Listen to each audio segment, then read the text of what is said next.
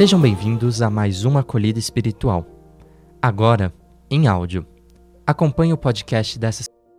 Felizes os líderes que mostram os caminhos de Deus. Todos nós sabemos a importância que as lideranças exerceram ou exercem sobre a nossa tomada de decisão. É a partir do que assimilamos deles na nossa trajetória de vida que tomamos as nossas decisões, seja trilhando o caminho do bem ou do mal. O papel central do líder é influenciar indivíduos e grupos para que os objetivos traçados no projeto de vida com sentido sejam atingidos. Quando nos colocamos a questão da liderança, surgem questionamentos sobre a existência de liberdade diante deles ou não. Claro, se seguimos cegamente uma outra pessoa, podemos perder a liberdade, pois o único que devemos seguir plenamente é Jesus Cristo.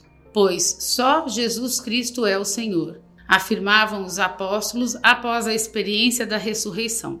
Daí, vale recordarmos que a liberdade é uma construção coletiva. Isso porque somos livres na nossa essência, que se dá num processo permanente em que a capacidade de escolher entre o bem e o mal cabe à opção de cada um. Isso exige abertura e capacidade de dialogar, sem abrir mão do essencial, isso é, daquilo que é o mais importante para que todas as formas de vida sejam respeitadas. Ainda é importante lembrar que todo grupo humano, seja religioso ou não, necessita de referenciais para organizar o seu estar no mundo. São os referenciais que ajudam a tomar uma posição diante das questões presentes em cada realidade como também contribuem para o direcionamento da vida por exercerem muita liderança. Quando olhamos diretamente as religiões, percebemos que as lideranças ocupam lugar de destaque. Elas podem ser legitimadas pelas instituições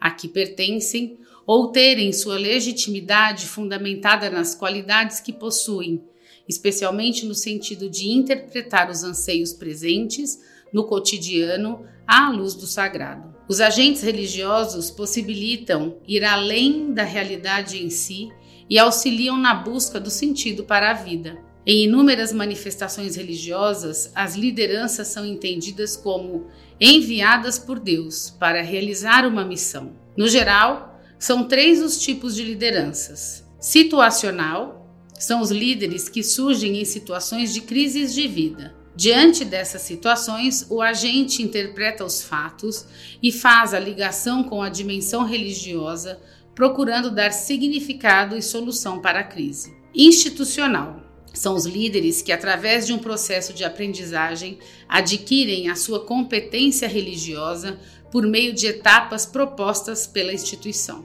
Constitucional são os líderes que possuem talento e consciência de ter vocação e a interpretam como carisma, isto é, são detentores de uma capacidade e de um dom que é inerente a eles. Quanto mais as lideranças conseguirem estar atentas à realidade, desenvolverem a sua vocação e terem a legitimidade institucional, tanto mais as suas ações terão eficácia social, pois na articulação entre essas três dimensões nascerá a efervescência, isto é, a paixão e entusiasmo na missão. Na história da humanidade, são inúmeras as pessoas que doaram sua vida a serviço do reino de Deus. Dentre os que viveram o mandamento do amor, a igreja celebra São Martinho de Tours. Ele era muito amado e querido pelo povo pela sua caridade incondicional. O povo fez dele padre e queria que fosse também bispo, mas ele resistiu a todas as investidas até que o raptaram e o tornaram bispo. Após o seu sim, ele dedica-se a servir e cuidar dos que mais necessitavam. Fez isto até o fim da vida. Segundo o exemplo de São Martinho, somos chamados a uma missão que nem sempre é a que planejamos. Por isso, temos muito que aprender da história, como afirma a sabedoria milenar. Aceite os desafios de todos os momentos, decisões precisam ser tomadas, que resulta na importância de estarmos preparados diante das surpresas que a vida apresenta. Claro que sempre escapam muitas coisas, pois ninguém consegue se preparar totalmente para a emergência do inesperado, mas a experiência garante a firmeza e aponta o caminho. Deus quer que todos entrem no seu reino, mas depende de uma decisão nossa. Se decidimos trilhar os caminhos de Deus, há uma exigência de preparação, de alerta, de paciência e vigília. Sobre isso, São Mateus narra uma parábola contada por Jesus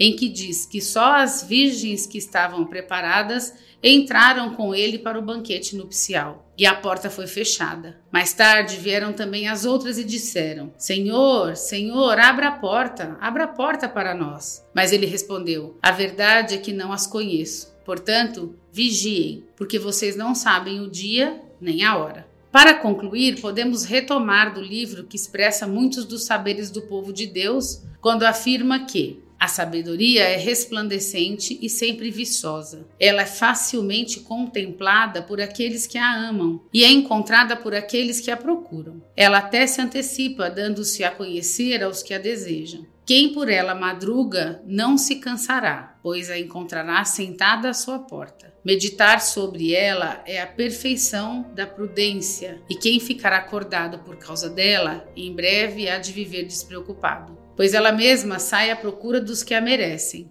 Cheia de bondade, aparece-lhes nas estradas e vai ao seu encontro em todos os seus projetos. Assim, com a sabedoria, seremos capazes de tomar as decisões certas nas encruzilhadas da vida e também exercermos o nosso papel de lideranças, influenciando pessoas e grupos para que o mundo seja cada vez melhor.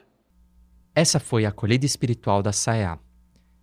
Para acompanhar outras, Fique ligado nos nossos canais e redes sociais. Até a próxima semana.